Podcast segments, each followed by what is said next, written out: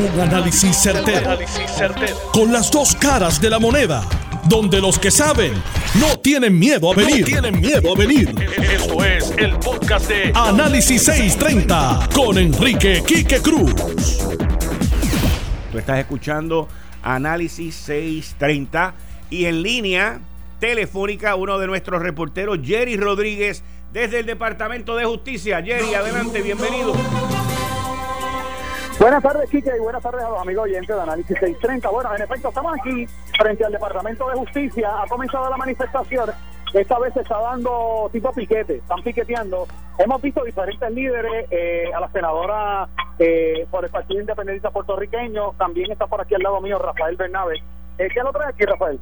Estamos aquí, como tú bien sabes, protestando la posibilidad o vegetando la posibilidad de que Juan que asuma la gobernación de Puerto Rico e incluso que siga en el puesto de secretaria de Justicia. Una persona implicada en actos de corrupción o, haberse, o hacerse de la vista larga en caso de posible comisión de delito no debe asumir la gobernación de Puerto Rico. Pero, pero sobre todo estamos mandando un mensaje a cualquiera, a cualquiera que asuma la gobernación de Puerto Rico, que el pueblo está vigilante con las exigencias que hemos estado formulando durante las pasadas dos semanas. ¿Usted entiende que ser efectivo en esta manifestación, ya que ella vertió sus expresiones de no, no quiere estar en la gobernación? Bueno, yo creo que ella vertió esas expresiones precisamente porque el pueblo ha estado objetando su candidatura, porque se anunció que iba a haber esta actividad. Esta actividad ya tuvo un impacto antes de realizarse y es importante que se sigan realizando estas actividades como un mensaje a cualquiera que sea el que ocupa este puesto, que ahora mismo no sabemos quién podrá ser, para levantar las exigencias que hemos planteado con respecto a la deuda, con respecto a la moratoria, con respecto a la auditoría de la deuda, con respecto a revertir las políticas de austeridad que están afectando a nuestro pueblo, con respecto a tomar medidas para acabar con la corrupción en Puerto Rico. Así que es importantísimo que la gente siga fiscalizando desde la calle a este gobierno y estamos súper contentos por la cantidad de personas que se ha acumulado aquí ya antes de la hora en que íbamos a iniciar, nos hemos obligado a iniciar por la, por la porque ya la gente estaba interesada en empezar la protesta. Gracias a ti. Bueno, cabe señalar, chicas y amigos oyentes, que comenzó bien temprano y hemos visto unos cartelones que eh, una convergencia, muchos de ellos que leen de la siguiente forma, hashtag no indulto a Rosselló, hashtag Wanda renuncia, pero hashtag no indulto a Rosselló. Ese, esa pancarta estaba proliferando mucho en esta manifestación. También, al igual que en otras, vemos personas de todas las edades y al principio se iba a dar un encontronazo que se pudo controlar entre las personas de la farmacia que está aquí al lado del Departamento de Justicia, porque una de las salidas se vio obstruida por los manifestantes y en un momento dado los manifestantes le pedían a los que iban a salir, iban a tomar esa salida, que, que viraran y ellos pues se negaban, pero se pudo tomar control. En esta ocasión fue fueron los agentes de seguridad privada de eh, la empresa, de la farmacia, los que tomaron carta en el asunto y manejaron bien la situación. Esto es lo que hay por el momento Jerry. desde el Departamento de la Justicia. Sí, Quique, te escucho. Muchas gracias, Jerry. Cuando me dijiste que estaban piqueteando, o sea, que la, la demostración o la marcha era tipo piquete. Eh, te, te, pregunto, o sea que no estamos hablando de las marchas que hemos visto en el pasado con la participación que hemos visto en el pasado. No, no, esto es eh, la forma en que giran en círculo, dan vueltas. Correcto. Se desde frente de la entrada del Departamento de Justicia, cruzan la Teniente César González, siguen hacia abajo, hacia la entrada de los condominios y vuelven y viran. Es tipo piquete, no es marcha como tal de pero, un lugar específico. Pero estamos hablando así por encimita de cuántas personas estamos hablando, más o menos así. Eh, comenzó, sabían bien poco, ya se están acercando bastante. Yo pienso que aquí eh, tienen que haber más, en este momento, en el círculo como tal, tienen que haber unas 300, 400 personas más o menos en el círculo, porque está bien amplio. De hecho, los líderes que hemos visto aquí les preocupa que comenzaron antes y la, está bien, eh, hay mucha asistencia y el círculo se está haciendo amplio y cada, cada vez tienen que alargarlo más.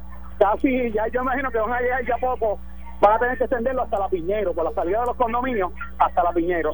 Hay bastante gente, Guille, hay bastante gente, eh, no solamente los que están piqueteando, sino los que están apostados en las aceras los que están apostados en las aceras y vemos gente llegando desde la teniente César González y desde la Piñero se siguen uniendo. Temprano también cabe señalar que sobrevoló el área el helicóptero de la policía y hay bastantes efectivos de la policía, tanto en el área del Departamento de la Justicia, de Justicia como aquí en la Teniente de César González también hay varias patrullas y varios, varios agentes destacados. Eso es lo que hay por el momento. Muchas gracias, Jerry, muchas gracias. Siempre a la orden. Y ustedes escucharon a nuestro corresponsal allí en el piquete, en la protesta que se está llevando a cabo frente al Departamento de Justicia. Eso queda en la esquina de la Teniente César González y la Rubel, que hay una farmacia de esas multicadenas allí, donde estaba el tribunal apelativo anteriormente, y allí es donde se está llevando a cabo esta protesta. Y nuestro corresponsal Jerry Rodríguez va a estar allí para informarnos lo que está pasando en escena. Miren, esta situación que surge hoy con Wanda Vázquez, que fue completamente distinto a lo que el gobernador nos comunicó a través de su Twitter el pasado viernes, cuando se reunió con Wanda Vázquez, una foto que salió en la primera plana del periódico El Nuevo Día del sábado, que nosotros la analizamos aquí, donde Wanda Vázquez mostraba su lenguaje corporal con la mano en la barbilla que estaba prestándole atención y el gobernador publicó que estaban eh, reunidos en transición. Eso no es con lo que nos levantamos hoy y lo que vimos ayer en un Twitter de Wanda Vázquez, que honestamente les digo, había que verificar, había que autenticar ese Twitter si era de ella o no era de ella, porque ella básicamente lo que dice es que no está interesada en la gobernación, que ella quiere que el gobernador pues nombre a alguien. E, e, es un giro, es un cambio completamente distinto a lo que sucedió el pasado viernes. Porque el pasado viernes la foto lo que indicaba era que todo estaba chilling, que todo estaba súper chévere y que estaban camino a una transición. Inclusive el gobernador se reunió con prácticamente todos los miembros de su gabinete y jefes de agencia. Y allí pues se vio una reunión tranquila, todo el mundo escuchando, de un gobierno que ya comenzó su transición porque está a menos de 92 horas, 92 horas, señores, menos de 92 horas de terminar su cargo y de irse el lunes, el viernes, perdón, 2 de agosto a las 5 de la tarde. Cuando el secretario de Estado, que es confirmado por la Cámara y el Senado, cuando la secretaria de Justicia, que es confirmada también por el Senado, asumen sus proposiciones, cuando aceptan, cuando ellos aceptan esa posición, esas dos personas saben que en el rango constitucional pueden terminar siendo gobernantes permanentemente. Al no haber secretario de Estado y estar vacante, pues en el orden constitucional a quien le toque es a Wanda Vázquez. El nosotros enterarnos a través de un Twitter, a través de un Twitter, el domingo, de que ella no tiene interés en esto, pues es algo, no, no quiero usar la palabra incorrecta, pero es algo incorrecto. El que nosotros nos enteremos por un Twitter. El que el pueblo de Puerto Rico, que está deseoso de volver a la normalidad, que está deseoso de que el gobierno encaje y vuelva a moverse porque está ahora mismo en chico paralizado. Y nosotros enterarnos por un Twitter. Y aquí hemos visto desde la semana pasada que la secretaria Wanda Vázquez pues ha estado alejada de los medios. Y yo, yo lo entiendo, no la estoy criticando a ella, porque al final y a la postre el responsable es el gobernante por las próximas menos de 92 horas, que es Ricardo Rosselló. Y esta era mi preocupación cuando yo decía que estaba muy preocupado por la cuestión de la renuncia. Porque yo sabía que se iba a formar este mogollero. Por eso el 24 de julio, y lo pueden chequear en mi timeline, en mi cuenta de Twitter, el 24 de julio, yo dije, estamos encaminados a un proceso donde lo más probable es que en este cuatrienio tengamos tres, mínimo tres gobernantes. Y aquí hay un tranque. Aquí hay un tranque con la silla del secretario de Estado. Y aquí la cosa va a explotar. Y el problema que el gobernador tiene, el problema que el gobernante tiene, es que cuando ya tú estás a menos de 92 horas, señores, esto suena así, chiquitito lo que queda, chiquitito, porque no son ni 100 horas. A menos de 92 horas de tu irte, tu espacio de negociación, el rango, tu movilidad se va achicando, porque el tiempo va en contra del gobernante, el tiempo no está a favor del gobernante. Él ya dijo que va a renunciar el viernes a las 5 de la tarde. Él fue el que puso esa fecha, límite. Él fue el que puso ese momento histórico. Y él fue el que lo dijo. Y ahí el diapasón bajó, fantástico. Y las protestas bajaron, fantástico. Pero antes de que él hiciera eso, ya se veían los cartelones de Wanda renuncia. ¿Y qué pasa? Que cuando tú renuncias, es eso mismo renunciaste, te fuiste. Son muy pocos los derechos que te acogen o que te tocan. Y ahora, en estas últimas 92 horas que le quedan, ya mañana por la mañana le van a quedar 80, quizá menos. Ahora mismo quedan 7, mañana le quedan, a, las 12 de la medianoche le quedan 85. Y cuando empiece el día le van a quedar ya 79. Y mañana a las 5 de la tarde, a esta misma hora, le van a quedar 72. Y mientras el tiempo siga y las manecillas del reloj sigan pasando, su poder de negociación de las cosas que él quiere no las va a tener. Y su poder de negociación va a continuar menguando, va a continuar disminuyendo. Y las probabilidades de que le digan que no van a aumentar. A menos que aparezca un trastorno de la vida y le diga que sí a todo y acepte eso y después le van a caer atrás también.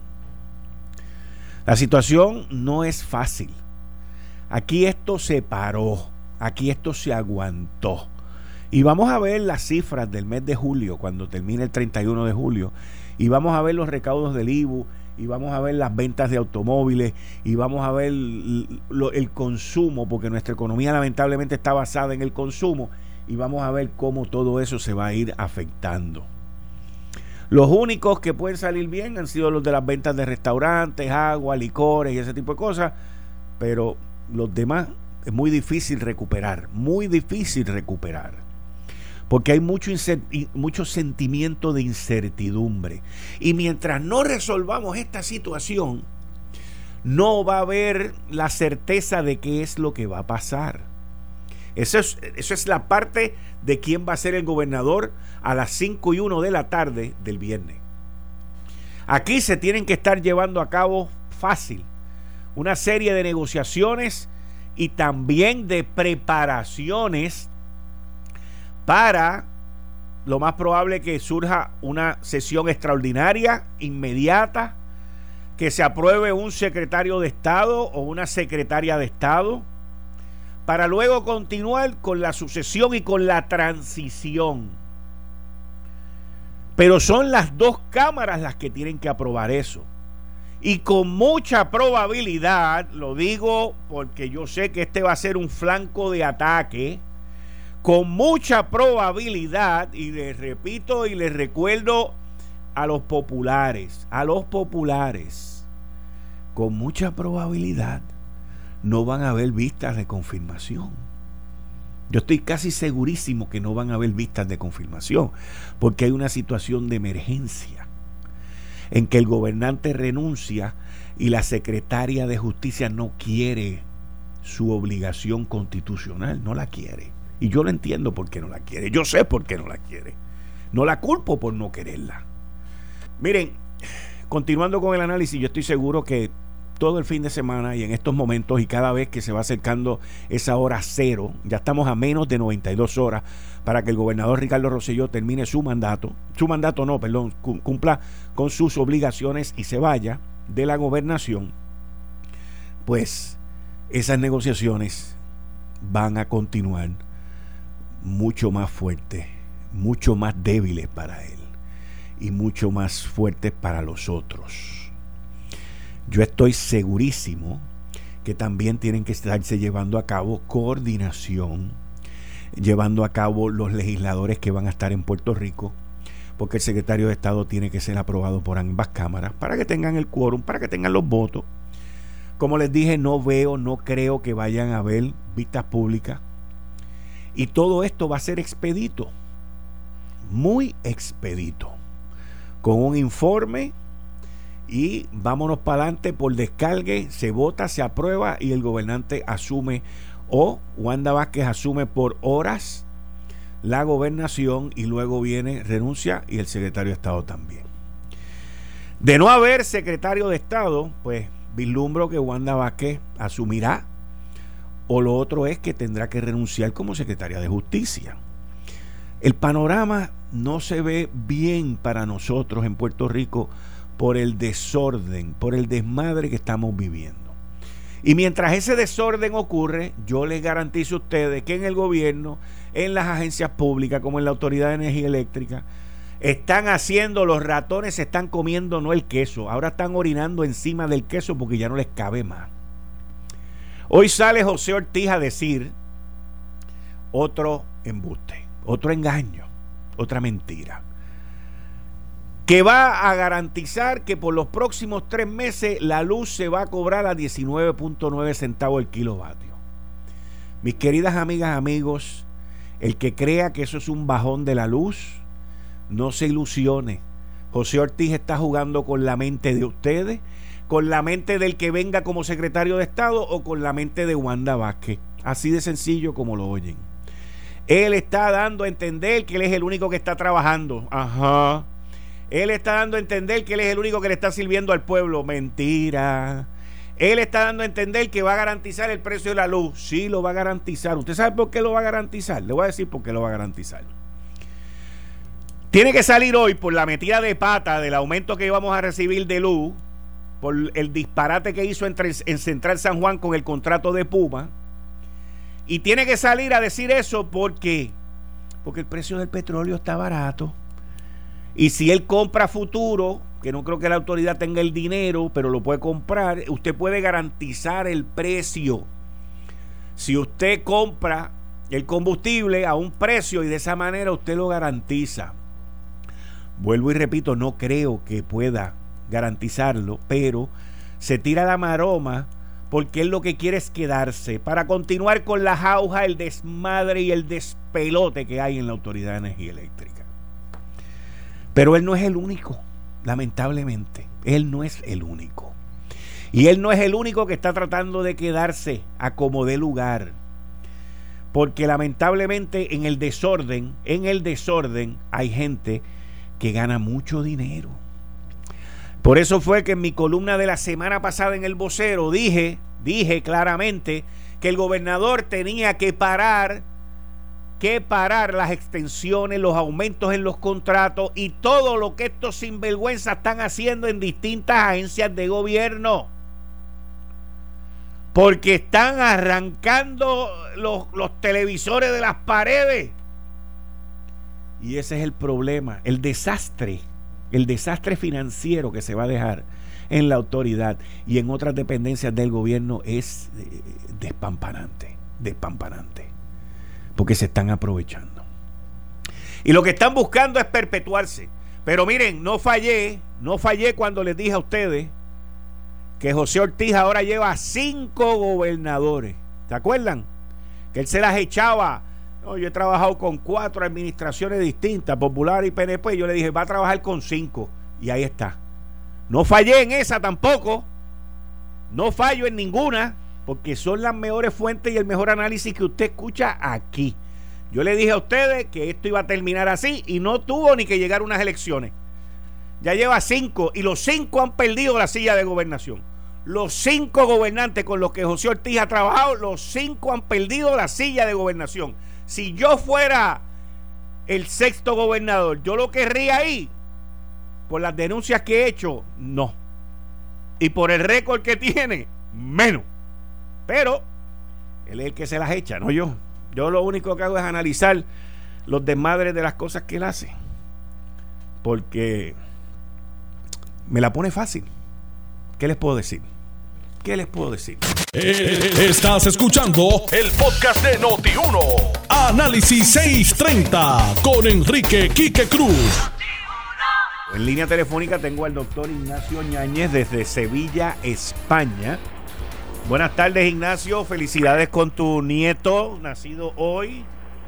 Buenas tardes, Quique. Muchas gracias. No sé cómo lo sabes, pero efectivamente nació el tercero de la familia de nietos eh, de María del Mar, que se llama Alonso Niki Yáñez. Muy bien. Felicidades con Alonso. Muchas gracias. Eh, España lleva ya un tiempo con un gobierno temporero también, o sea, inclusive lo que se conoce como la juramentación, que es la investidura, no se pudo llegar porque el Parlamento no se ha podido poner de acuerdo. Exacto. Eh, España lleva más de un año sin gobierno definitivo. Acá se le llaman, le llaman gobierno transitorio y eh, el problema es eh, triple. El primero económico, porque al no haber gobierno no hay, por tanto, eh, capacidad de remitir al Congreso los presupuestos. Por lo tanto, el individuo que ocupa ahora mismo la presidencia interina del gobierno de la nación es un individuo que está gobernando supuestamente con unos presupuestos desde el año 18, desde mayo del 18, que eran los el, el presupuesto que tenía el antiguo presidente electo del Partido Popular, Mariano Rajoy, y que fue depuesto por un golpe mm, legal nunca eh, efectuado en España que fue esa llamada moción de censura que lo tumbaron y de entonces acá pues no hay un presupuesto porque no hay un, un gobierno eh, definitivo. Han habido unas elecciones y en las elecciones mm, pues obviamente de 350 diputados hay que tener 176. El rey convocó al actual Sánchez para que formase gobierno porque este le informó que tenía los endosos para el gobierno y fue una nueva mentira o falacia porque no ha podido arrancar eh, los, los, los votos de los chavistas de Podemos y mm, se han trancado porque ellos entienden que aguantándolo será el fin del, del Partido Socialista en poco tiempo. Bueno, y ahora pues está, sí, dime, dime. Y, y tú estuviste viendo las imágenes y leyendo todo lo que estaba ocurriendo en Puerto Rico hasta que pues el gobernador anunció su renuncia y ya estamos a menos de 92 horas de, Exacto. de que termine su cargo y se vaya el próximo viernes 2 de agosto. Exacto, sobre esto tengo que hacerte dos puntualizaciones. Dime. Una muy curiosa, y es la imagen de Puerto Rico eh, que hay, al menos por esas latitudes.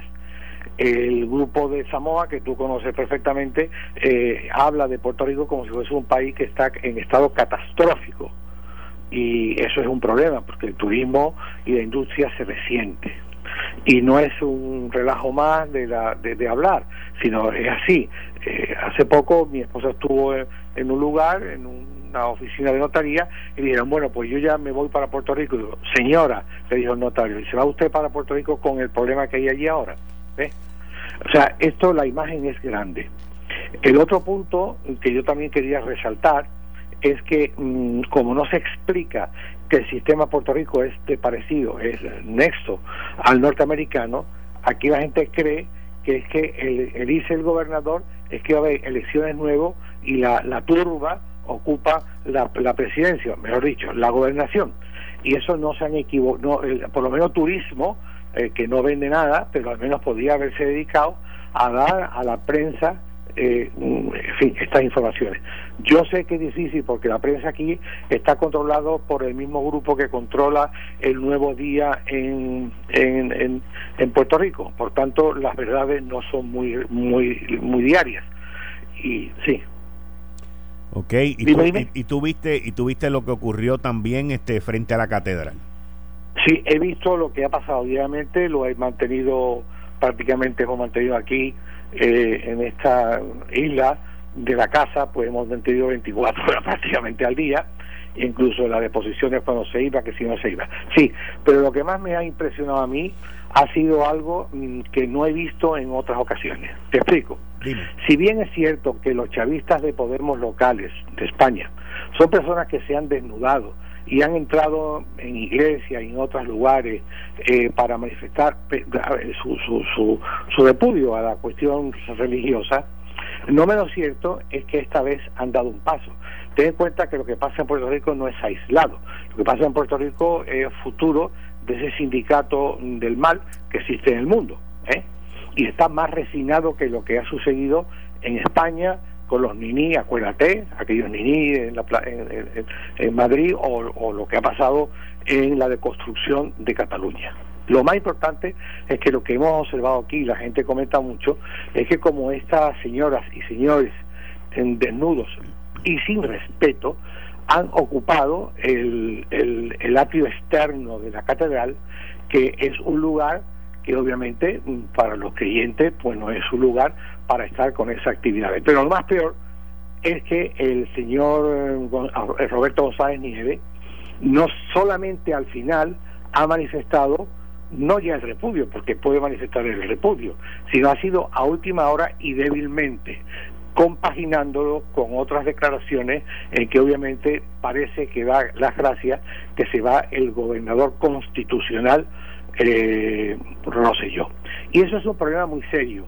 Primero por él y segundo porque este señor se ha eh, encastillado desde hace ya muchos años haciendo barrabasadas y el Vaticano, el Estado Vaticano, no ha tenido opción para votarlo. Acuérdate desde la cuestión de Besorowski, donde el, embajador del Vaticano, que lo denunció a él ante el Papa, terminó reducido a cura simple y encarcelado en el Vaticano. La mafia grande que tiene alrededor, dentro de la parte de, del Vaticano, que lleva González Nieves, que apoya a González Nieves, es una mafia que es antinorteamericana. No de hoy, sino antinorteamericana desde la guerra de secesión. Era una mafia, el Vaticano apoyó a los estados del sur, a los estados esclavistas, tú ya lo sabes, con el Tratado de París el mismo obispo de Luisiana, que era el que era un esclavista 100%, estaba eh, firmando el Tratado de París, ¿eh? con la cuestión de Cuba, Puerto Rico y Filipinas, y ellos han mantenido una gran eh, diatriba contra Washington, por una sencilla razón, porque en Washington había muchas logias masónicas y ellos, la logia masónica vaticana, debe imperar respecto a las otras. Eso así de sencillo, unido a cuestiones actuales, eh, más o menos izquierdista y de teología de la liberación que no vamos a entrar. En resumen, yo lo que quiero es denunciar al pueblo de Puerto Rico ¿eh? para que estén enterados que un Estado como es el Estado Vaticano, que mantiene relaciones diplomáticas con los Estados Unidos, a través de su propio embajador ante Puerto Rico, que se llamaría, bueno, se llamaría no, se llama porque no lo han echado. El, el nuncio se llama Galib Musa Abdallah Bader, ¿eh? Galib Musa Abdallah Bader, un jordano, un jordano que fue el doctor en Derecho por Siria. Ese señor es el que han puesto después del otro que votaron. Y así está la cuestión. El propio González Nieves no solamente no ha dicho nada, podía haberlo dicho algo, podía haber tocado sus terminales que tiene perfectamente cerca de Bernabe, etcétera, etcétera, para que le hubiesen pedido ayuda y dejar aquella zona libre, pero parece ser que eh, en esta vez el Vaticano, versión Puerto Rico, señor Nuncio, señor embajador, dígaselo al Papa, está cooperando contra el pueblo de Puerto Rico, suscitando la bueno eh, eh, lo más peor que hay en el género humano. Señor yo anuncio, hable con el Papa y tome nota. Eso es una sinvergonzonería más de Roberto González Nieves. Muchas gracias Ignacio, saludos a Carmen y muchas felicidades con tu nieto. Muchas felicidades. Muchas gracias. Ahí ustedes escucharon a Ignacio Yañez, nuestro corresponsal desde allá de, de Sevilla. Miren, eh, ya tenemos aquí a Héctor El Marrón Torres, ya mismo debe estar por ahí Dani. Durante el fin de semana yo escuché un mensaje que Julio Muriente dio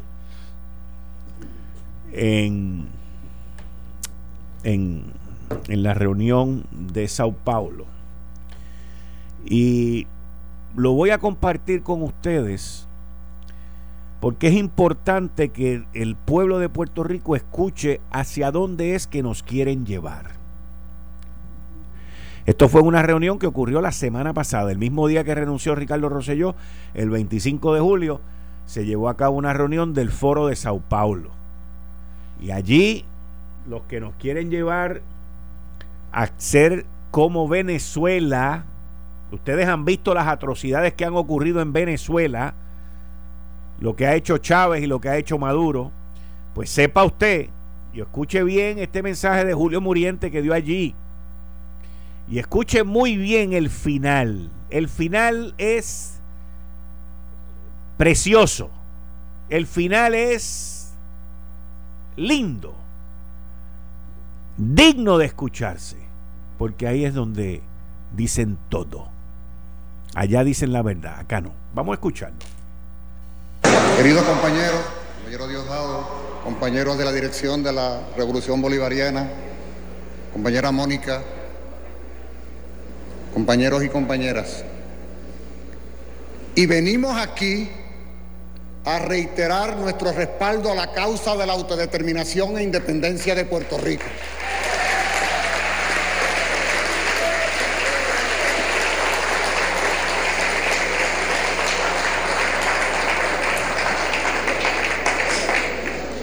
Desde Puerto Rico les traemos un regalo a la querida Revolución Bolivariana de Venezuela y al Foro de Sao Paulo. Cientos de miles de puertorriqueños y puertorriqueñas en las calles levantando las banderas de la dignidad, levantando las banderas del respeto, levantando las banderas de la integridad patriótica y nacional frente a la corrupción económica y moral de un gobierno desacreditado y marcado como gobierno perverso, como, gobierno indeseable. Anoche, cuando culminaba este 24 de julio en que recordábamos el natalicio del Libertador, renunciaba el gobernador colonial anexionista Ricardo Rosselló porque no pudo aguantar el empuje del pueblo de Puerto Rico en las calles, porque nos lanzamos a las calles a defender la integridad de esta patria caribeña y latinoamericana.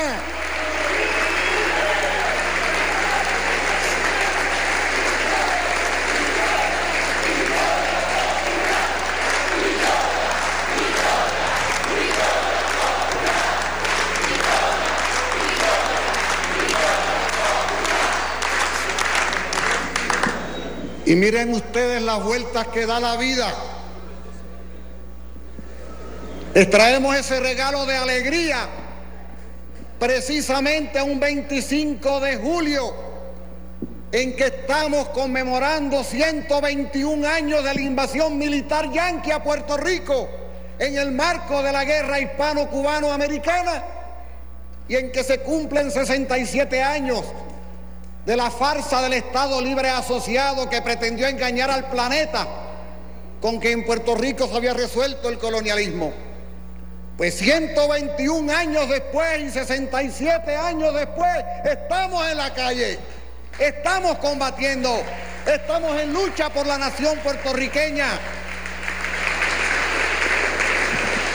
Y cuando decimos que traemos este regalo, un regalo que es el fruto de luchas de décadas en un país quebrado económicamente, en un país tomado unilateralmente por el imperialismo estadounidense, en un país al que se le niega el derecho inalienable a la autodeterminación e independencia, esa por la que lucharon los hombres y mujeres de esta tierra hace 200 años.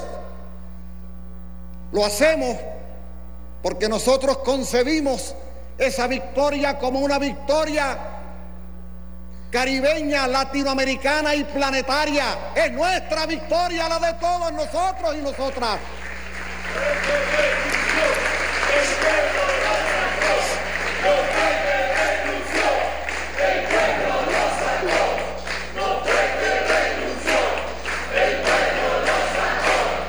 Y esto que estoy diciendo es importante porque tanto a nivel nacional en Puerto Rico de repente la frustración y la resignación se apoderan de muchos cuando ven que no avanzan los procesos, de la misma manera que en nuestra América de repente nos consternan los procesos que se van dando en algunos países nuestros, como Ecuador, como Brasil, como Argentina. Oigan, desde esta colonia le estamos diciendo lo que nos está enseñando el pueblo de Venezuela hace 20 años o más. Perseverancia, confianza, seguridad en el porvenir. Y vamos a vencer. Y más temprano que tarde, más temprano que tarde, vendrán aquí las jóvenes generaciones, los hombres, las mujeres que han luchado por su reivindicación en la calle en estos días, vendrán a darles el anuncio de la alegría mayor de la autodeterminación e independencia de Puerto Rico, que será solo posible con el concurso y el apoyo activo de todos ustedes. Agradezco a nombre del pueblo de Puerto Rico tanta solidaridad. Pueden estar ustedes seguros que esta coyuntura que apenas se inicia en esta fase superior de lucha, porque este país nuestro es otro país, es otro país Levantar las banderas de la dignidad tiene una dimensión superior en el desarrollo humano. Es la humanidad que hay en nosotros. En un pueblo que se supone que le hayan quebrado el espinazo después de tanto tiempo de colonialismo. Estamos levantando las banderas de la moral de la mujer, de los jóvenes, de los enfermos, de los fallecidos después del huracán, de la comunidad gay, de todos los ofendidos por esa partida de ladrones pero ladrones del dinero y ladrones de la moral y la dignidad. Y el pueblo ha hecho un ejercicio maravilloso que todos debemos celebrar. De manera que sirvan estas palabras que agradezco profundamente que me hayan permitido transmitirles a ustedes para que en la medida de lo posible en ese ánimo anticolonialista, en ese ánimo independentista, en ese ánimo de soberanía nacional y lucha patriótica hasta la victoria, Puerto Rico y la experiencia vivida en estos días permita que desde ya haya en nuestros corazones y en espíritu una gran alegría. La alegría de la victoria alcanzada por el pueblo en las calles. Que viva Puerto Rico libre. Que viva el Foro de Sao Paulo. Que viva Venezuela bolivariana.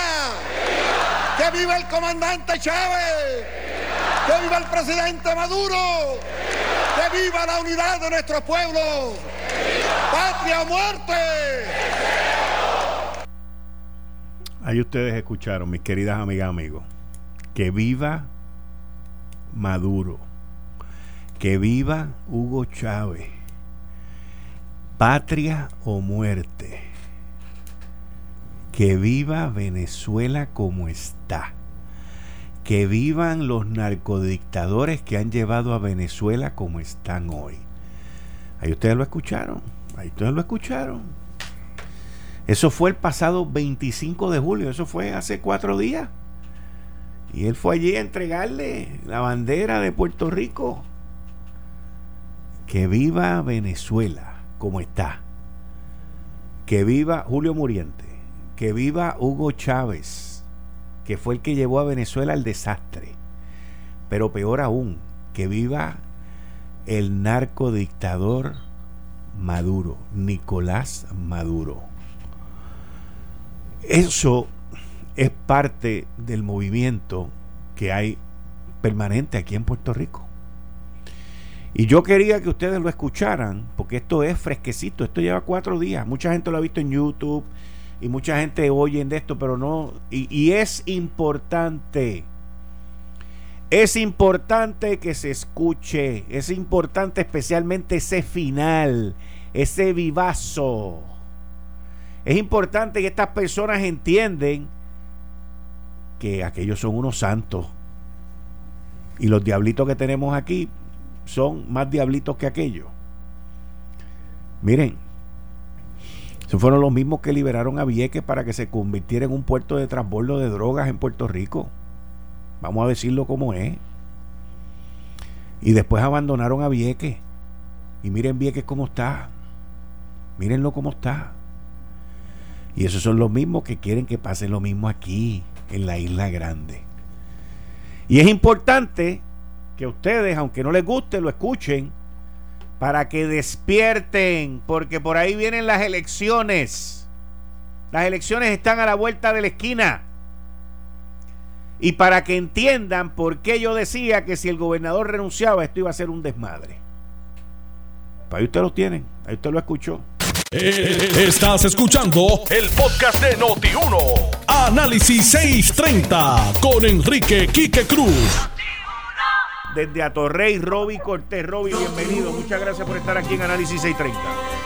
Buenas tardes, Quique, y buenas tardes a los radioescuchas. Me encuentro aquí frente al Departamento de Justicia, donde hasta ahora cerca de unas 2.000, 2.500 personas eh, se están congregando en protesta, eh, manifestación, pues exigiendo la renuncia de Wanda Vázquez.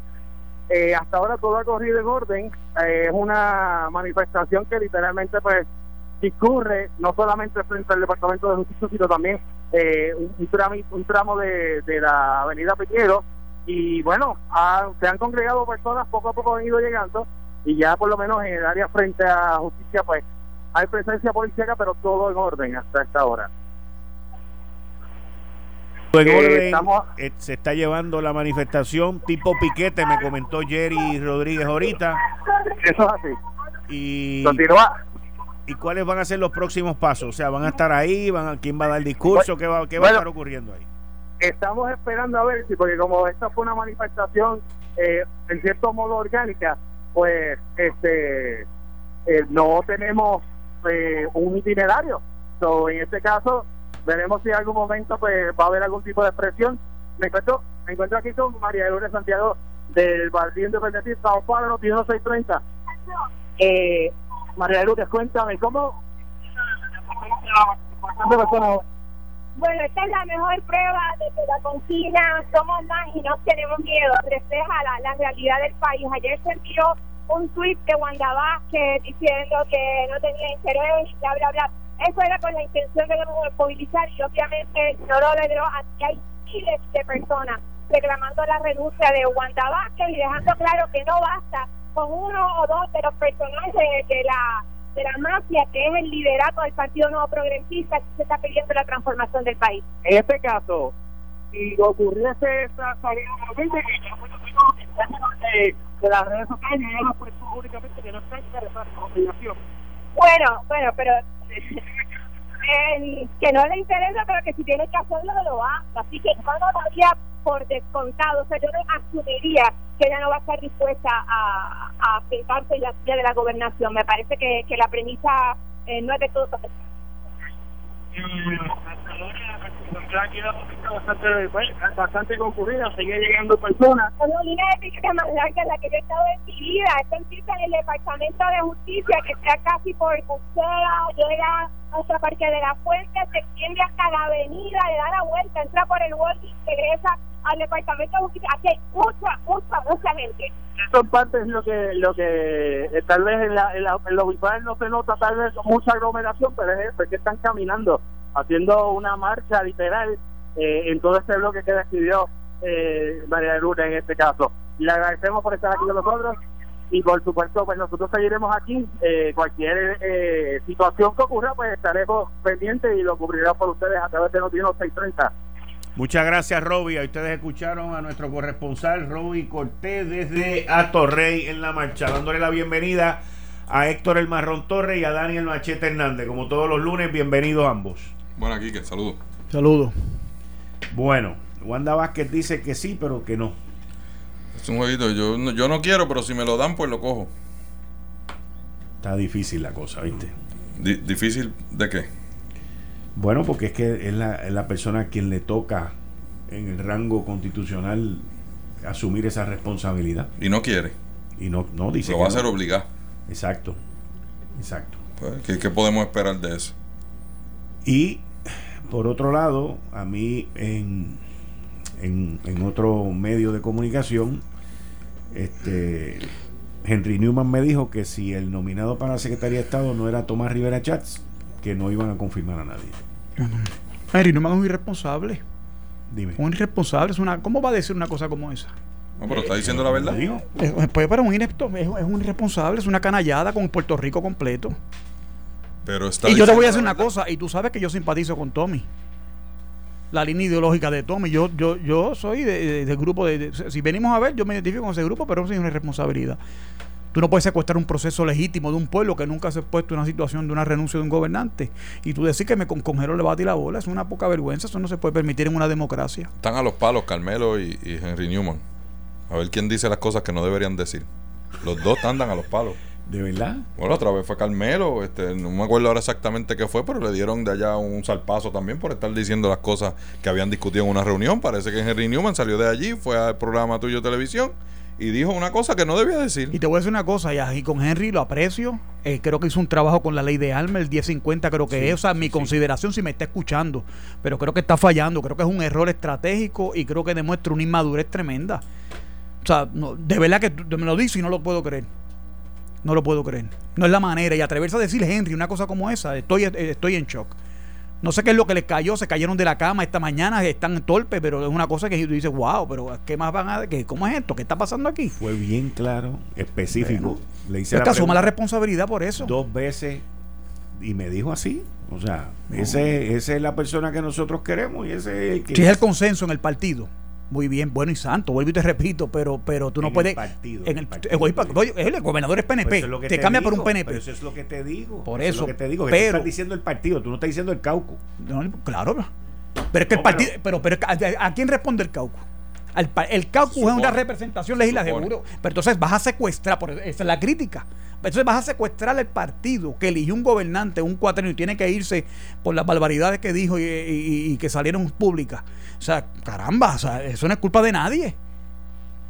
Tienen que tomar las decisiones y tienen que regirse por el proceso legal, constitucional. ¿Cuál es el problema? la presión a Ricky lo que tienen que hacer para que Ricky nombre un sustituto, es lo que tienen que hacer. Ejerza su liderato, todos ellos. bueno, pues le acaba de poner presión con, con esas expresiones, diciendo si no es este no te vamos a confirmar a ninguno. He entendido que esas negociaciones y esas conversaciones se han estado llevando. ¿Sabes lo que pasa? Que parece que Ricky no quiere nombrar a Tommy. Y eso, y ahí viene eso. Perdóname. Yo estoy seguro que eso es lo que pues, pasa. Pues, no, no, por eso. Adiós. Ah, bueno. Entonces, pero no es la manera. ¿Sabes lo que hace? Que tranca más el juego. Pero al gobernador, Pero, pero Héctor, al gobernador y Dani, eh, al gobernador, mientras más pasa el tiempo, menos poder de negociación tiene el gobernador. Porque el que se tiene que ir el viernes es él. ¿Y, quién, ¿y quién se va a No, no, Puerto Rico. Ah, bueno, pues a mí no me importa eso. eso estamos claros. Eso, no, pero lo que. Lo considero, pero no me importa porque no canse A lo que yo me refiero es que obviamente el gobernador está negociando vamos, eh, está buscando una negociación. Bueno, que, yo te voy a decir una cosa, ver, es que eso otra cosa fatal. ¿Cómo tú vas a negociar un indulto? ¿Qué, qué persona? Es una inmunidad, es una inmunidad. No, pues está mal, chico. Indulto, está mal. indulto es cuando ya es culpable. Por, eso, por eso. Convicto para Exacto, por eso, inmunidad. Por eso está mal. Pero es que, digo, está mal el pero es, un error, seguro. es un error, es un error, porque cómo tú vas a dar la impresión de que tú estás negociando inmunidades violando el básico principio de que nadie está por encima de la ley. Y entonces presumiendo que va a haber una acusación también. Ah, bueno, pues seguro. Ah, bueno, pues seguro que sí. Entonces, que, oye, estamos rompiendo, estamos cada vez que esta gente abre la boca anulan la viabilidad de permanecer en el 2020 en las próximas elecciones. Al partido. Al partido nuevo progresista. de ellos personales ya las Le estamos haciendo el juego a los populares con esto, que estaban muertos. Los populares están callados. Pues seguro, pues que imagínate, el enemigo, el adversario está metiendo las patas, no nos interrumpa, seguro, se la presunción, la presunción. Hoy yo sí salió diciendo, nombren un secretario de Estado, porque claro, que hay un revolú que hay, seguro, para, para mantener la, la olla hirviendo, pues seguro. A Río Revuelto ganancia de pescadores, pero está más, todo esto es un disparate tras otro. Esto es una situación nivel y, están eh, salvolados todo el mundo. Es una situación novel, nunca había ocurrido. Pues seguro que sí. Y nadie tiene experiencia en el proceso. Si yo fuera senador y Ricky ah. nombra a Tommy, yo le voto a favor inmediatamente, no hay problema. Pero ¿cómo Henry va a decir una cosa? Todavía te lo digo porque no acabo de procesar eso. De, oye, yo puedo esperar eso de, algún otro senador, pero de Henry, que es un tipo mensurado, una persona, eh, eh, ¿verdad?, de consenso, una persona con quien se puede dialogar, que puede atender temas complicados decir una cosa absurdo. Esto se ven acá y ahora van a aplicar la norma de que el que vaya a hacer no puede aspirar a nada en el 2020 tampoco. No creo. ¿Verdad que no? ¿Ves, ¿Ves el doble discurso? No creo. Están lacerándose todos su credibilidad hablando ese tipo de barra basada. sinceramente te lo digo, con el aprecio que le tengo y con toda la cuestión, es un error. Todo eso es un error. No hay duda. Es un error. Y vamos a pagar las consecuencias. No, no tengo la más mínima duda. En el 2020. Si no corregimos el rumbo inmediatamente y esta gente no se calla en la boca, vamos a tener que el gobernador descargue su responsabilidad. Y si no se la descarga, ya él, que asuma la responsabilidad. te voy a hacer una pregunta. Una pregunta. El gobernador ya lo que le quedan son menos de 91 horas en el cargo. Y hasta, la, hasta el viernes a las 5 de la tarde, él tiene esa responsabilidad. Si nombra a alguien, ¿tú crees que esa persona sea bien visto? Te pregunto yo. No sé. Yo no puedo, es que es como es una cosa, situación nueva que nunca se. O sea, desde el gobernador, desde la ley del gobernador electivo, yo creo que fue Togwell el último que renunció, que eso fue el tiempo de María Castaña. No te puedo decir, no sé lo que cómo el pueblo reaccione. Yo sé puedo decir a ti que las fuerzas estadistas están vivas y fuertes y militantes con la barrabasada que hizo el loco este de Muriente.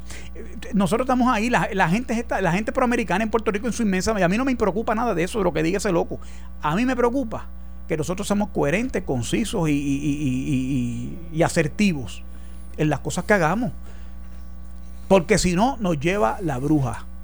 Tenemos que tener la capacidad de actuar con madurez ante esta situación de incertidumbre y sobre esta nube negra que pesa y que, y que, y que, y que se cierne sobre el pueblo de Puerto Rico. Es mi opinión, es mi humilde opinión. Que es fuerte, pero no deja de ser humilde, porque no es mejor, no es mejor que nadie, pero tampoco es más mala que la de ninguno tampoco. Dani. Mira, yo en, primer lugar entiendo que, que, Aníbal José como presidente del partido hizo lo que le correspondía hacer, una expresión pública, eh, requiriendo que se nombre un secretario de Estado que es eh, la principal necesidad del país, sobre todo que se logre un nombramiento de consenso y que sea confirmable, ¿verdad? Obviamente, pues las esperanzas se van por el chorro cuando Henry Newman dice públicamente, si no es Tomás no vamos a confirmar a nadie. Yo no sé cuál es la base para eso, pero es una total irresponsabilidad y una torpeza gigante. O sea, si ese era el proceso que ellos estaban negociando, decirlo lo que hace es que lo, lo, lo, echa por el risco, ¿verdad? Porque si, si era lo que ellos como partido iban a presentarle al país como la opción dentro de los sucesos que han habido, pues a mí me parece que nadie ha aprendido nada de eso en el, en el PNP. ¿eh? Entonces, ahorita de, camino, antes de salir para acá, vi un video que, subieron en las redes de Georgie Navarro diciendo el secretario de Estado tiene que ser Tomás porque es el que aviva las fuerzas del partido, el que aviva la base, el que nos lleva a ganar. Y digo, pero, pero esta gente se cree que está en una reunión de Bajío en Agua Buena. Tú sabes, no han aprendido nada, no les importa nada de lo que ha pasado en este país. Es, una desconexión total. Simplemente porque tienen el poder agarrado por el mango, pues no me importa lo que piense la gente, es lo que necesitemos nosotros y lo que nos convenga a nosotros. Y eso me parece una total irresponsabilidad y una gran inmadurez. No han aprendido nada de lo que el país les dijo. Les dijo a todos. Claro que sí, a los populares, a los independentistas, a los PNP, a todos. Pero los que les toca ejercer el poder como dice Héctor, los que tienen que nombrar a alguien porque tiene que ser un gobernador que sea del PNP, ¿verdad? No, necesariamente, pero obviamente así va a ser. Ellos tienen la libertad de nombrar a quien quieran. Pero obviamente va a ser uno de, su partido, pues fantástico. Pero esto es torpeza tras torpeza tras torpeza cada vez. Y, y esa es precisamente la actitud que levanta la indignación de todo el país, del colectivo completo es precisamente esa desfachatez y esa falta de, seriedad con la que se, se, gobierna un pueblo y se ejerce el poder sobre ese pueblo que está pidiendo que traigan a alguien simplemente que no esté atado a ningún acto de corrupción, ni señalado ni cuestionado. Eso es lo único que está pidiendo el país. Aquí nadie se ha levantado a decirle, no, tienen que nombrar a un popular, no, tienen que ser un independentista para que ni los populares ni los PNP. Aquí nadie ha dicho eso. Aquí nadie ha planteado eso. Aquí lo que se ha planteado es que no sea alguien que esté inhabilitado, como lo está Wanda Vázquez. Y son tan irresponsables que hoy sale la jefa de los fiscales, una fiscal que viene este, en destaque de la Fiscalía Federal a hacer una, una entrevista de una página completa, simplemente a defender a, su jefa y a decir que a ella le molesta que le estén preguntando de los casos. Pues mire, usted tiene que dar explicaciones, lo siento. Hay cosas que no se pueden decir, pero darle la cara al país, si ese es el deber de todos los funcionarios, incluyendo al secretario de Justicia. Se llevan tres días bajo este aguacero que no les ha importado dar la cara y sacan a esta señora que termina la segunda allí. termina sus funciones. No, ella no es la segunda. Está ejerciendo como si fuera la segunda, aunque no sea la subsecretaria. Porque, porque, está mal. Pues, pues, pues bueno, porque eso a eso es a lo que voy. Pero, y, y, siempre la han identificado como si fuera la segunda en mando. Eso es a lo que voy. Pero ella es la jefa de fiscales que termina su destaque el miércoles. Y no sabemos si va a ser renovable o no. No, porque es que ella misma anunció en mayo que su destaque finalizaba en julio 31 y que regresaba a sus funciones en la Corte Federal, aquí en la Fiscalía Federal. O sea, que eh, a menos que haya un cambio mañana, ¿ve? De que ella se va a quedar un tiempo más en lo que esto se, que yo lo dudaría mucho que los federales la expongan a ella a más de eso, ¿ok? Pero puede ser. Es una decisión de ella. No, no, de ella no. Eh, una decisión bueno, pues si se quiere quedar ahí tiene que renunciar a la fiscalía federal lo dudo la pensión federal es más importante ah, que eso. Vamos a hablar las cosas como son porque o sea ella lleva muchísimos años en, fiscalía federal y no va a tirar por el chorro una pensión. Pero Fantástico. pero la realidad es que su mandato anunciado por ella termina el 31 de julio. Todo el mundo entiende que ella es la número dos. existe un subsecretario. El miércoles, pues te lo dije. Existe un subsecretario no dice ni pío. No, nadie. Nunca. Es que nadie sabe quién es tampoco. Pues, pero quien, quien se ha comportado de esa manera es ella. Ella, y quien ella, sale ella, es ella. entonces, eh, uno de los señalamientos que ha habido públicamente es el, requerirle a la Secretaría de Justicia información o expresiones o qué ha pasado con una investigación en el caso de, del cannabis y la Junta del Cannabis y demás. Pues sobre ese asunto, mira, lo que esta señora contesta. Destacó, y estoy citando del, del vocero eh, en, una nota de Melissa Correa, que aún faltan testigos por entrevistar, refiriéndose al caso de, este asunto del cannabis, y que esta pesquisa está a cargo de fiscales que a su vez tienen muchos otros casos. Porque estamos ocupados. sí, la prioridad, no. La prioridad bajo la Secretaría de Wanda Vázquez nunca ha sido investigar los malos manejos en el gobierno. Y queda claro ahí, por la jefa de los fiscales también, hay muchos otros casos. Si este es un caso de alto interés público, no, no, pues es que ellos están atendiendo muchas otras cosas. Oye, tú sabes, este, ya basta.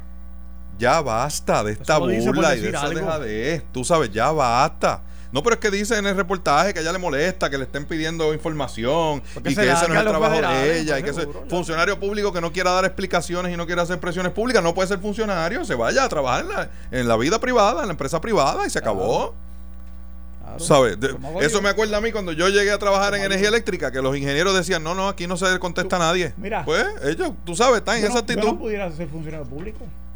Pues yo no tengo la paciencia para aguantarle comentarios estúpidos no, y señalamientos tontos de por ahí. Pues puede tener un problema y como yo tengo tanto derecho como tiene el ciudadano, pues yo mejor me inhibo de esa parte. Es que es así. Cada quien debe saber a lo, que se atiene. Que ya está trabajando en un tío, tiene que atenerse. Y Wanda Vázquez también. Lo de Wanda Vázquez es una ridiculez. Y demuestra lo desorientada que está la fortaleza y el gobernador, el, próximo ex gobernador de Puerto Rico. Le tiran una foto, hacen un fotomontaje, ponen a Wanda Vázquez como pensando, como, como Aristóteles, mira, pensando allá, mirando las nubes de allá y la bahía de San Juan. Y de momento dice el domingo que no está disponible. están engañando, están creando una expectativa. ¿A que Ricky no nombra, a, nombra a un Juan de los Palotes por ahí? No es que yo no quiero que me político lo deja con la carabina al eh, Lo puedo hacer. Es que, yo lo, estoy viendo ya. Y Henry lo tiene que hacer es colgarlo, Henry. Ya que metió el pie al bote, que lo cuelguen ya. Eso fue lo que me dijo, que lo van a eh, colgar. Perfecto, pues ya está. Tranquen el proceso y que asumen las consecuencias todo el mundo y ya. Lo, que ha dicho Wanda no es. Y somos lame doc desde aquí para adelante, por ahí para abajo, hasta el 2020 uno. Entregamos el gobierno de los populares, acabó. Y los PNP sigan en Orlando y sigan para Texas y sigan por ahí para abajo. Y siga, siga vaciando Puerto Rico. Y Muriente se quedará con Puerto Rico. Los que marcharon con él, con Muriente la semana, ahora que cojan, que aguanten presión que ya se fue a hacer falsa representación por ahí, por Latinoamérica. Muriente es un disparatero. Es un disparatero. Y, le ha mentido a, toda esa gente que estaban allí en la, en la conclave esa de Río. Lo que hizo fue mentirle. Les representó que eso era este, una marcha pro independencia del país. Eso es una soberana mentira. Y a mí me parece, lo puse en, en mi cuenta de Twitter, me parece que Julio Muriente le debe una disculpa a este país. Nadie que marchó en las calles en este país marchó por la independencia de este país. Ni por la estadidad ni por Nadie, Ni tampoco marchó por la estadidad ni marchó por la colonia. Ninguno. Y me parece que es una titerería de él y, me sorprendió muchísimo que se atreviera a hacer esa falsa representación ante la comunidad internacional como que esto es una lucha por la independencia, esto es una lucha por la dignidad y por la vergüenza de un país en contra de la corrupción. Y si el corrupto que hubiese estado allí sentado hubiese sido chavista, también lo hubiesen sacado. A lo mejor hubiesen tenido que haber par de, par de tiros, ¿verdad? A lo mejor no hubiese podido ser pacífico. Los chavistas y me parece que es una gran irresponsabilidad. Me parece que le hace muchísimo daño al independentismo. Me parece que los independentistas, tanto María de Lourdes como Juan Dalmao, que están al frente de ese partido, deberían llamarle la atención dentro de ese movimiento. Porque eso no es lo que el pueblo hizo en las calles, eso no es la razón por la cual el pueblo marchó en las calles. Y me causa muchísima indignación que a estas alturas de su vida, una persona que se había ganado el respeto de bastante gente en este país, haga una farsa como esa. Una farsa como esa. De decirle a la gente que aquí nosotros queremos este, la independencia y que estamos luchando por eso y que el pueblo estaba en las calles buscando la, la- la independencia de la patria. Eso es una gran falta de respeto, una mentira que Julio Muriente le debe una disculpa a este país. Con ver las banderas de Puerto Rico que estaban eh, ondeándose en Fortaleza, se sabía que era un movimiento político. Eh, era la bandera del azul pálido ese, no es la bandera del azul de la, de la, de la ley. Con eso nada más se veía que era un movimiento político en que convocaba a Julio Muriente o convocaba a Bernabé o Burundanga, cualquiera de los líderes esos de... O sea, de- Bernabé le dieron un tapabocas porque dijo que las banderas que, que debían desfilar en, la, en las marchas no solamente eran las de Puerto Rico, que debían desfilar las marchas del partido político que quisieran. Claro, como ahora él está metido en la guachafita también con la este, supuesta victoria ciudadana, pues rápido querían levantar las banderas de ellos. ¿Ves? Pero el pueblo repudió eso también y le llamaron la atención públicamente. Y los mismos artistas y los mismos atletas le dijeron, no señor, aquí la bandera que nos une es la de Puerto Rico, punto. Se acabó. Si usted la quiere llevar con, con el color azul cielo, por lo que significa para usted fantástico, pero es la bandera de Puerto Rico. Y eso se le dijo a, a Bernabé allí. Y se pasaron tres días allí tratando de recoger el endoso y ni eso, que para trapo de 40 mil endosos entre medio de 500 mil personas no lo pudieron hacer. No lo pudieron hacer. Bueno, Yo- hasta el día de hoy no han anunciado que han sometido los endosos. Yo hubiese jurado que con eso quedaban inscritos. Se- Supuestamente. Pero yo mismo pasé por una de las aceras donde estaban pidiendo endoso y la gente le decía, no se aprovechen, no vengan aquí a sacar ventaja. De verdad. Aquí no estamos para eso. Si están criticando a los partidos, ustedes no hagan lo mismo. ¿Eh? O sea que le fue mal entonces. Bueno, yo, yo, yo lo vi. Sí, no, yo, Yo, sé, lo vi. Y yo sé que de- dentro de, de ese grupo puede haber gente que, le- que los hayan endosado, fantástico. Pero no era el ánimo de la gente. Esa marcha no era para eso. Y ellos que trataron de abrogarse un espacio político allí partidista para su partido, fueron rechazados por muchísima gente. Y eso no es, y lo, y lo vuelvo a repetir y me reitero, Julio Muriente le debe una disculpa y el, y el nuevo movimiento independentista nacional ostosiano debe una disculpa a este país. Porque lo que dijo ahí es una mentira. Y lo que dijo ahí no es el sentir del pueblo puertorriqueño. Independientemente que hayan independentistas, independientemente que se les respete su ideal, una cosa es eso y otra cosa es irse a un foro internacional a decirle a los demás países de Latinoamérica que aquí marcharon los independentistas para sacar un gobernador y que vamos camino a la independencia. Eso es una soberana mentira. Yo sé que tenemos la pausa. Yo, para terminar ese asunto, te digo lo siguiente. Yo creo que la protesta del gobernador, algunos estamos, creemos que el gobernador quedó ilegitimado para seguir Ajá. ejerciendo el poder por la, ¿verdad? Por lo que quedó escrito ahí para la posteridad y para, y para, ¿verdad? Para, ya lo eso es historia. Pero sin embargo, los elementos más cafres de la sociedad puertorriqueña se vieron en esa expresión, la poca vergüenza que hicieron frente a la Catedral de San Juan. Eso quedará para la historia. Y también eh, eh, los traperos y los títeres estos que cuestionan que Rosselló hable malo, pero ellos son más vulgares y más chabacanos y lo que inyectan es, la- la distorsión y la cafrería en su máxima expresión. Son los que ahora van a reclamar. Esos son los nuevos paladines de la democracia en Puerto Rico. A mí me parece que Puerto Rico como pueblo está muy mal. Y me parece que los líderes que aspiren a ser los próximos gobernantes deben de servir de bujía moral para tratar de rescatar en algo ya a Puerto Rico que cada vez va camino al destierro y camino a la, a la, a la a un camino donde los buenos puertorriqueños no lo quisiéramos ver. Yo me planteo si para mí como padre de tres hijos, by the way, mi nena cumpleaños hoy, Isabel, a quien le doy un, le Felicidades, un abrazo y, y un beso, eh, eh, sigue siendo un sitio eh, bueno para- para, criar a nuestros hijos.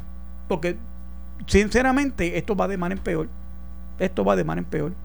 Y si yo me voy de aquí, no gasto dinero en los supermercados, ni en la gasolinera, ni en el banco, ni en ningún sitio. Y si como yo, muchos puertorriqueños en los colegios, entonces ¿qué va a pasar? Va a ser un efecto en cadena de 600, 700, 800 mil personas que como yo comulgan y, confi- y, y están de acuerdo conmigo. ¿Y qué pierden todo esto? Puerto Rico. Puerto Rico. Si los PNP y los populares tuviéramos la, una discusión civilizada, como muchas veces ocurre, pero no. Tenemos que ser ahora, estamos en una conversación de quién es el más vulgar, quién es el más cafre, quién es el más atrevido, quitarse los panties allí, mover el fundillo así frente a la catedral, que llenarla de graffiti.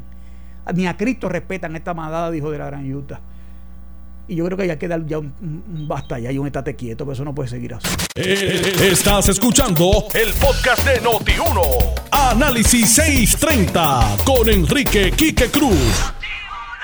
Una frase que usaba mucho por Héctor el Marrón Torres aquí es que los espacios vacíos se llenan.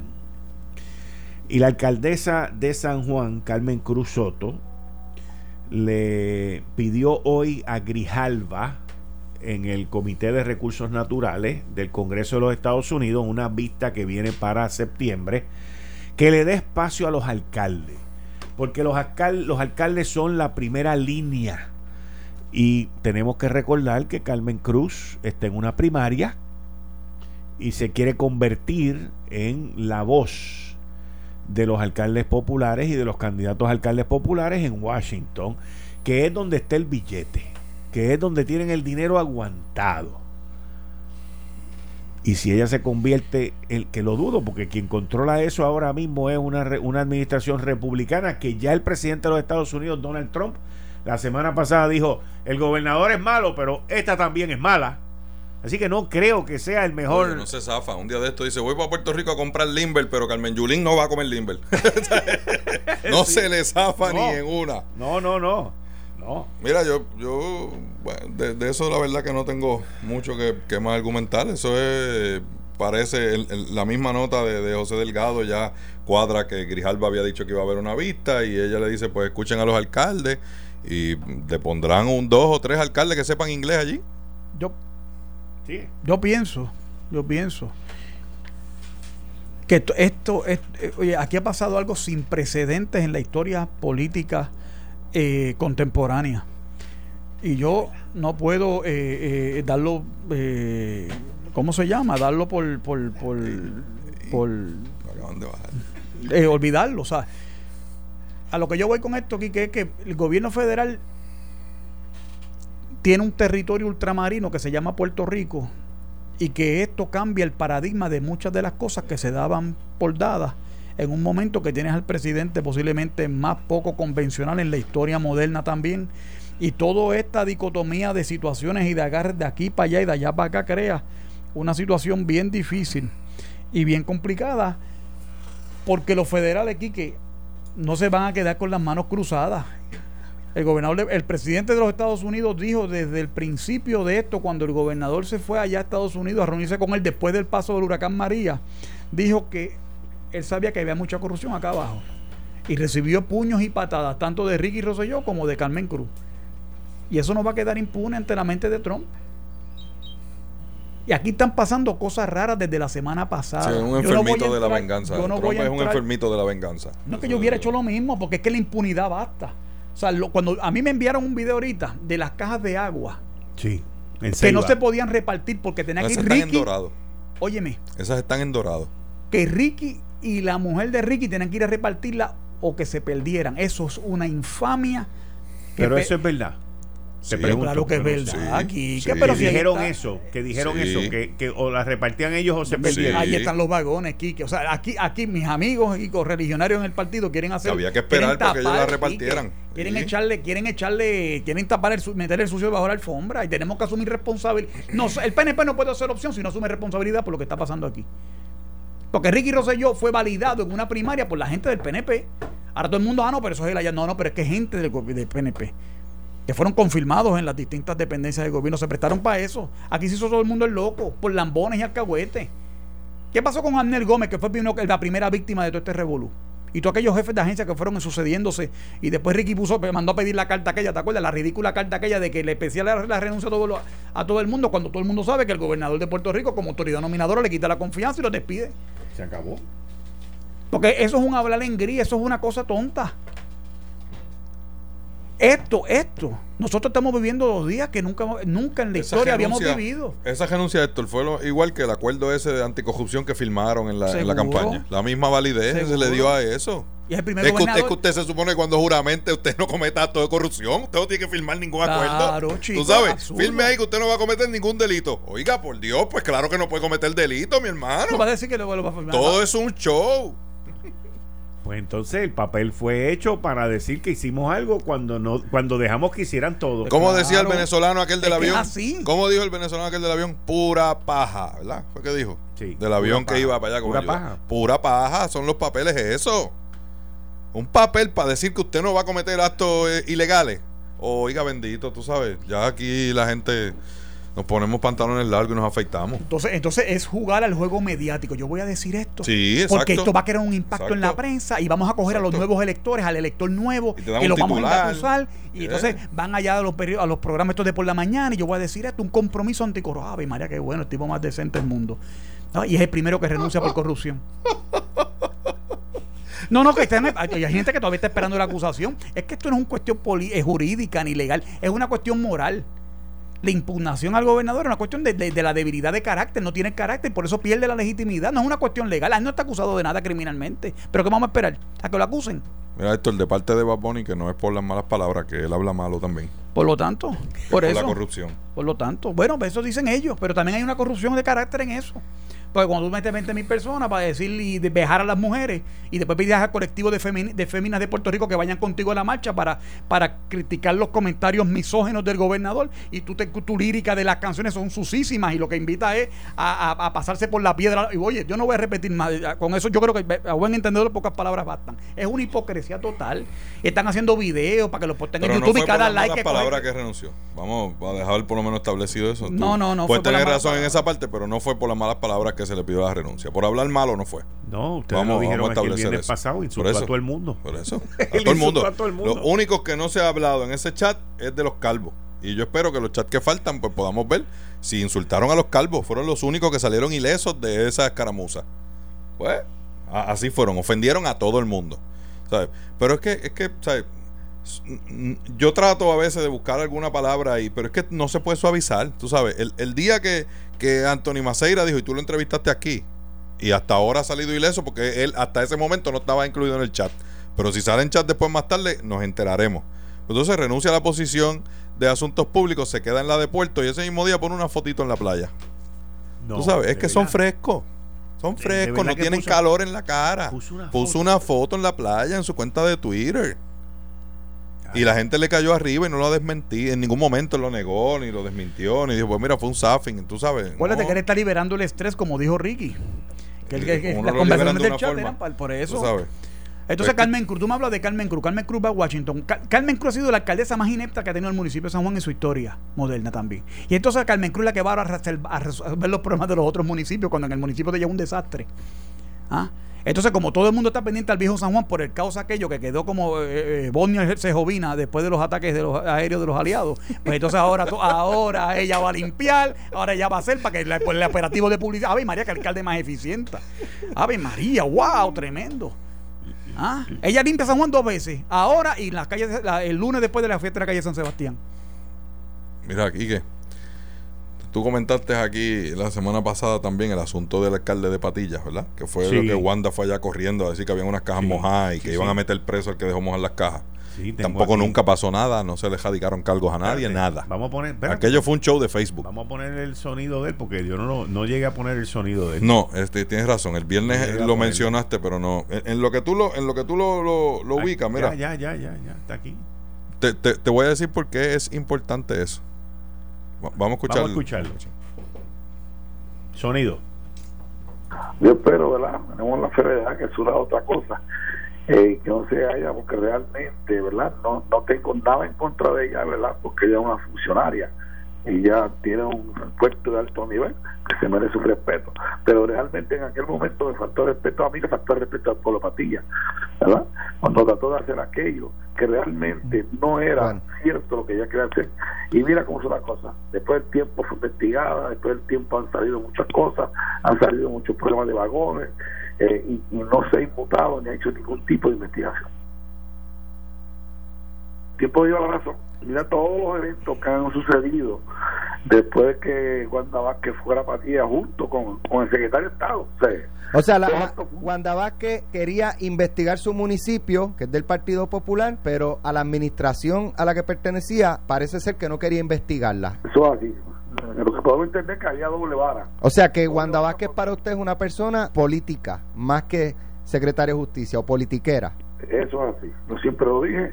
Yo dije que ella eh, llegó a Patilla y yo le reclamé a ella. En aquel momento que ella llegó con, el secretario de Estado, este Marí, que, que ya no está en el, gobierno, ¿verdad? este, que porque a, a, a menos de un mes eh, pasar el huracán María, ellos llegan a Patilla a, hacer una investigación de supuestamente de unos suministros mojados que se habían perdido, que no era así, y, y llegan a Patilla a hacer esa investigación y yo le reclamo a ella en aquel momento que parece mentira, que a menos de un mes en Patilla, ella pasó el huracán y Patilla ha sido uno de los más afectados.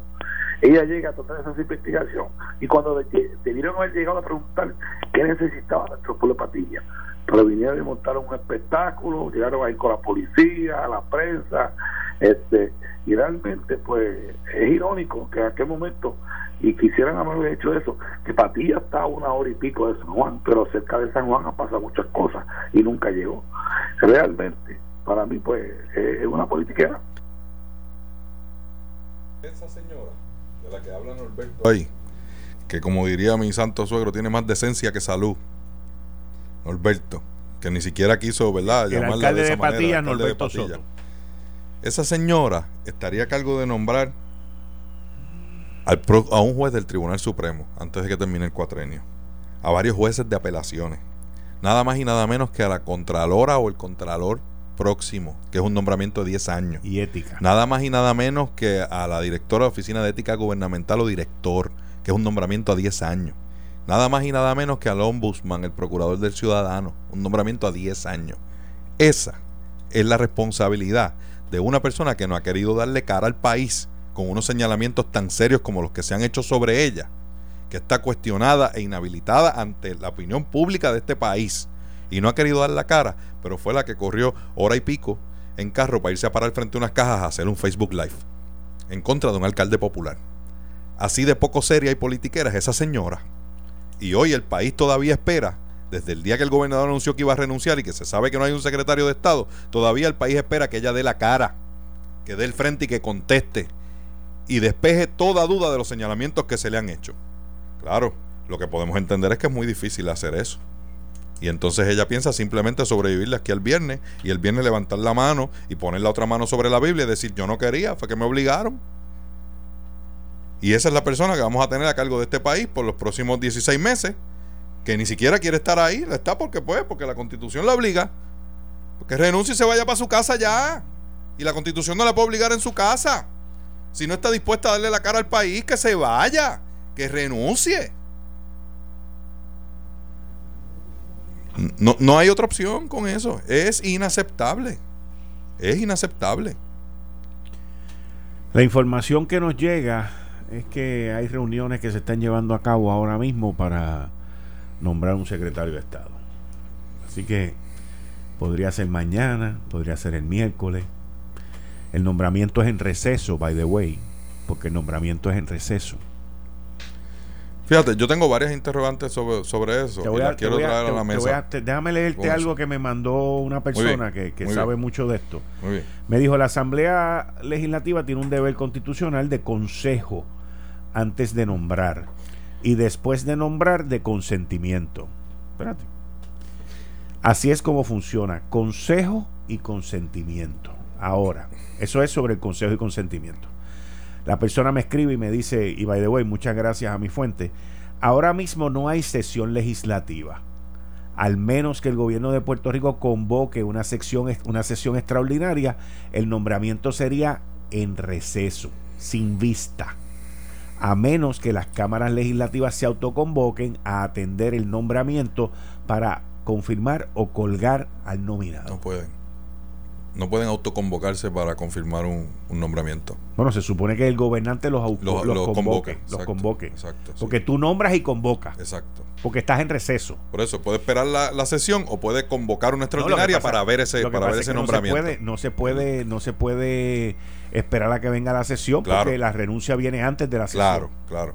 Que fue parte de, de mis interrogantes hoy a varias personas es si el, la juramentación de la secretaria de Justicia tiene que ser inmediatamente después de la ausencia del gobernador.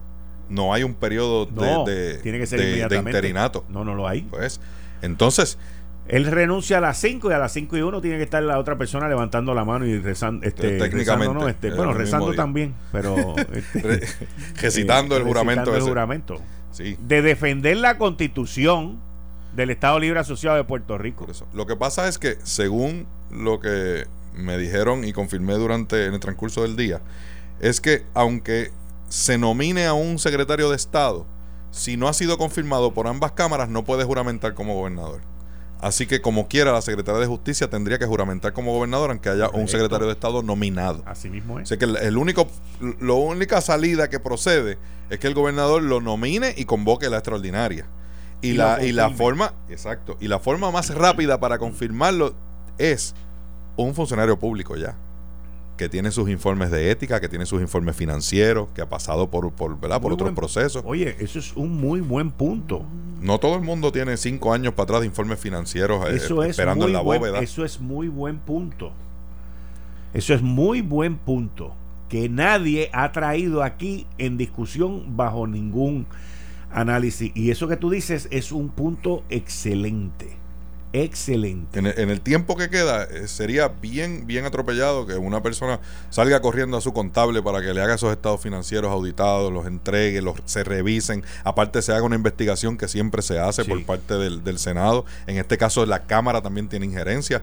Yo sí sé que se puede atender con prontitud y, no dudo que, es alguien que, ya el presidente lo haga. Corriendo en pero si es alguien que es un funcionario, sea del Ejecutivo o sea un funcionario electo, ya toda esa documentación está. Lo que hay es que sacar una fotocopia, un file y entregarlo allí. Y la persona pues tiene todos esos requisitos ya adelantados. Si es una persona que viene de fuera del gobierno, ese proceso nada más fácilmente le toma dos días. Fácilmente. Héctor. ¿Qué dice usted? ¿Qué, sobre lo del ah, que si Es, ah, perdóname, que si es casado, tiene que incluir los bienes de la esposa también. El, la fuente tuya, parece que tiene una, una candidato favorito. Porque el consejo y consentimiento se adjudica cuando el, se pasa a juicio en la votación de la votación del si se confirma o no. No es que tú va, no es que el gobernador le va a preguntar a los senadores si oye, ¿estás de acuerdo con esto con aquel? Eso no funciona así. así que eso de, que tú tienes que predeterminar en consulta previa, no, eso no, no, consejo no significa consulta previa. Por si acaso. Carlos Romero nunca le preguntó a Viera Martínez ni a Luis Ferrer quién iba a ser que, que, iba a nombrar a Carlos Quirón ni nada de ese tipo de cosas. Bueno, esa era la intención en papel. No. Lo que pasa es que en la práctica no es así. Nunca ha sido así. Los gobernadores no, consejo, no, Dani, nunca significa consulta previa. Nunca. El consejo, el consentimiento es redundante a la misma cosa. Bueno, el consentimiento es que ellos son los que votan. El consentimiento es la confirmación. El consejo, yo entiendo que se refiere, y digo, y nos pueden aclarar, ¿verdad? Los que, si, si hay alguien todavía de la constituyente vivo, creo que no. Lo que pasa es que el consejo, Si es simplemente yo decirte, bueno, yo voy a nominar a Héctor y decirle aquí que, que sea presidente de una de las cámaras o, Por eso es que de te la digo que yo, decirle, Héctor es el que yo te voy a enviar para allá. Pero tú sabes. Eso o sea, el consejo no es un pre-approval. Es lo que eh, Héctor quiere eh, decir, ¿ves? Exacto. El consejo no, es, oye, tú me apruebas a este. No, mira, yo voy a nominar a esta persona. Por eso se cuelgan. Exacto, exacto, exacto. Pero no es una preaprobación. En este caso, pues hay que ver qué es lo que va a pasar porque la situación pues es imperante. Un, dato muy curioso. Eh, la semana pasada y la anterior hubo 20 chismes, las redes estuvieron encendidas con que si venían arrestos, que esto y que lo otro. Yo hablé con gente de afuera, me dijeron que eso no iba a suceder, que el FBI y las autoridades federales en medio de las marchas estas y de los revoluciones que estamos viendo aquí antes de que el gobernador renunciara, no se iba a meter a, tirarle gasolina, porque eso hubiese sido encender más la llama. Pero fíjate qué interesante que después de que el gobernador renunció de 24 para 25, que fue jueves, el viernes fueron y hicieron un allanamiento y le hicieron un allanamiento de un teléfono, no fue de un apartamento, fue de un teléfono a una persona. Y, y ese bueno, no lo citaron. No. Ordinariamente cita a la persona y le requiere la cosa. Aquí fueron a la casa. a la casa y lo buscaron. Sí, porque había movimiento en el teléfono. Por eso fue que fueron a la casa. Fueron a la casa dos veces, by the way. La primera vez no les abrieron y la segunda vez les abrieron. Y la persona... Sé que la segunda vez habían llamado al abogado ya. Eh, no, habían llamado a otra gente. Peor, peor. Eh, el punto que te quiero traer es que a los federales ver que el diapasón bajó bastante rápido se, pusieron, a, correr. a correr de nuevo. Y así que esto es una semanita después del diapasón estar alto y es una semanita que los federales también podrían estar este antes de que el gobernador se vaya. Ah, oye, lo has dicho lo más importante en todo esto. Exacto. Antes de que el gobernador se vaya. En política que yo te he dicho a ti, no hay verdad que dure 24 horas. Exacto. Por eso hay que ser cauteloso. Mire, calle, sea prudente. Exacto. Ustedes pueden decir lo que quieran. No, no, es un consejo de buena fe. digo, cállense en la boca, sean mesurados sean prudentes, porque ustedes no saben los, lo que puede venir de allá para acá. Correcto. Ustedes vienen incendiariamente, hacen unas posiciones olímpicas y de momento vienen los patea la, la, yegua. Con calma. Vayan con calma porque esto es una situación novel. Y tenemos al gringo encima. Sí. El gringo está velando el rancho porque siente que los cogieron de bobos a ellos. Ellos van para encima. Y hay molestia. Y no solamente la paciencia del pueblo puertorriqueño se quebró ante la impunidad de los políticos, también la del que da los chavos. El que pone todos los años 20 a 25 billones todos los años en nuestra economía. A que lo mandan al infierno cada vez que hay una marcha de los bolcheviques en Puerto Rico. Pero es el que les paga a ellos la comida con la que protestan contra ellos mismos. Porque lo más, irónico, lo, más irónico, lo más irónico que existe en Puerto Rico son bolcheviques cuponeros, como los que hay en muchos, eh, eh muchos, muchos de estos locos. Eso no existe. No, no existe. mira, mira, mira Muriente. Eh, Muriente es el papitufo de los bolcheviques. El punto, el punto es que fue el que tú este, me interrumpiste cuando estábamos en eso, que la política no dura... No hay verdad en política que dure 24 horas. No hay verdad en política que dure 24 horas. Y puede, puede ser, yo entiendo que cabe una gran probabilidad de que esta semana los federales vuelvan a cambiar el rumbo de la política en Puerto Rico. Y cambiaron todas las presunciones. Sí, lo ¿Y la política El 10 de julio cambió. ¿Y la política qué es? Percepción. Y la percepción y la presunción van cogidas de la mano en esta industria. Por eso, por eso le pagan tanto a los publicistas. Porque hay que crear una, imagen. Hay que, la imagen es lo más importante por un político. De eso se trata todo esto. Por eso la imagen de Ricky se quebró con el chat inmediatamente. Fíjate que hasta el arresto de Keles el, pasó un segundo plano. Hasta el arresto de la de. Que eso, que eso es un escandalazo, by the way. No. Yo no entiendo todavía cómo Rafi Rodríguez sigue siendo secretario de salud con el lío de AMSCA. Y lo de él es el que se advirtió aquí tanto. Todavía hay cuestionamientos sobre contratación de bufetes de abogados. Que alegan que están usados por unas cosas y por rebote para otras también. Y eso está, mira, por debajo, porque porque Chat ha acaparado la atención, tan así es que ha obligado la primera renuncia de un gobernador electo por este pueblo. Desde la ley del gobernador electivo del 48. De eso es de lo que se trata esto, mi hermano. Y aquí quien dice, ah, eso es un chisme, no, bueno, lo que pasa es que la política cambió, el paradigma cambió, las redes sociales cuentan. Oye, bajo redes sociales, Facebook tumbó a Hosni Mubarak en, en Egipto. ¿Eh? ¿Y eso fue hace cuánto tiempo? Empezando Obama, imagínate tú. imagínate tú el impacto que tienen las redes sociales. Y Ricky Rosselló se autoflageló políticamente hablando. Pero no tenemos que autoflagelar el Partido Nuevo Progresista por eso. Ricky que tenga su bien corte, pero el partido hay que protegerlo, porque es el vehículo que, nos, que, nos, que los que somos estadistas creemos que es necesario para adelantar la causa de y la eventual consecución de la estadidad. Muchas gracias, Héctor. Dani, muchas gracias. Yo, miren, por ahí viene Adalberto Reyes Garcet en Noti1 en la noche. Hoy con Francisco Pavón Febus, el licenciado Héctor Díaz Vanga, Juan Luis Camacho con Adalberto Reyes Garcet en Noti1 en la noche. Esto fue el, podcast de Noti1. Análisis 630 con Enrique Quique Cruz. Dale play a tu podcast favorito a través de Apple Podcasts, Spotify, Google Podcasts, Stitcher y notiuno.com.